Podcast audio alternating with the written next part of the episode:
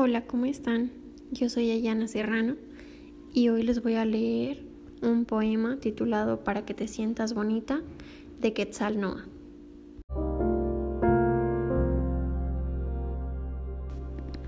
Para que te sientas bonita.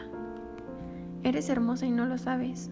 Te miras en el espejo y te cuesta creerlo porque con frecuencia te estás comparando con las demás chicas.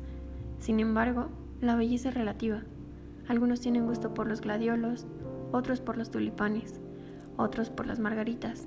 Unos aman el jazz, otros el blues, otros simplemente la poesía. Hay otros como yo, que podemos ver más allá de la ilusión y no nos convence la idea de definir la belleza por la redondez del culo, el volumen de las tetas o la distancia entre cada hueso de la cadera. ¿Cómo quieres que te explique que eres bonita? La composición química del brillo de la luna habita en tu piel si formulamos una ecuación matemática con los factores de la vida, el resultado te hará entender que prácticamente eres un milagro.